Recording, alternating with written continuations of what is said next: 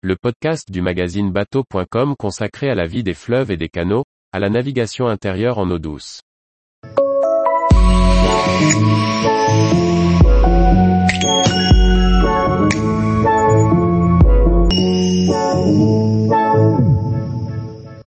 Bateau fluvial d'occasion, définir ses besoins pour bien le choisir. Par Olivier Chauvin.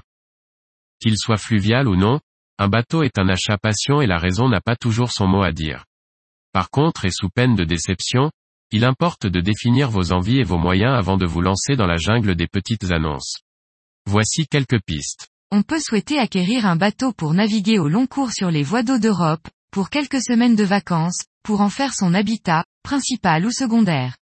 Tous ces projets sont également louables, mais le choix du bateau ne sera pas le même. Avant de lancer les recherches, on prendra le temps d'une introspection afin de définir son programme et ses envies, et celles du reste de l'équipage. On pourra ainsi mettre tout en œuvre pour accorder ses envies, ses besoins et les moyens que l'on est prêt à mettre en œuvre pour les satisfaire.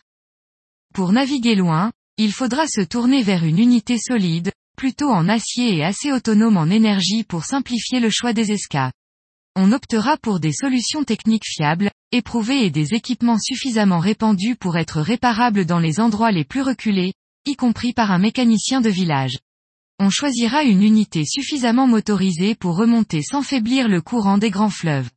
Une vedette hollandaise par exemple serait un bon choix.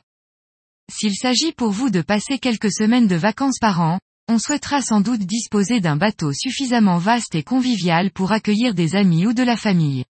Les éléments de confort seront alors privilégiés avec une grande cuisine ouverte, des cabines en nombre avec autant de cabinets de toilettes et pour l'extérieur une terrasse équipée d'un second poste de pilotage et d'un bimini pour le soleil. Avec de jeunes enfants ou des personnes peu agiles, un cockpit avant permettra que tous participent aux manœuvres sans risque. Pour cet usage, un bateau en polyester issu des flottes de location peut très bien convenir. Si le bateau doit devenir votre habitat, les déplacements seront plus rares. On privilégiera l'habitabilité, la capacité d'aménagement, mais aussi la possibilité d'isoler, de chauffer, ou d'installer les équipements nécessaires à la vie moderne, Internet ou lave-linge par exemple. Dans ce cas, l'âge ou l'état de la mécanique sera un critère de choix secondaire. Sauf dans le cas des séjours nomades de plusieurs mois à la belle saison, on sait que les bateaux logements bougent peu. Un ancien bateau de commerce entre 25 et 30 mètres représente le rêve pour habiter, tout en sachant que plus il sera confortable, plus le fil à la patte sera difficile à rompre pour partir naviguer. Une fois la famille de programmes définie, il reste à se pencher sur son besoin réel. Chaque cas est particulier et le pire serait de se glisser dans un moule que l'on croit rigide. Ce n'est pas parce que l'on a envie de pouvoir tout faire avec sa future acquisition que l'on doit se mettre en quête du bateau universel.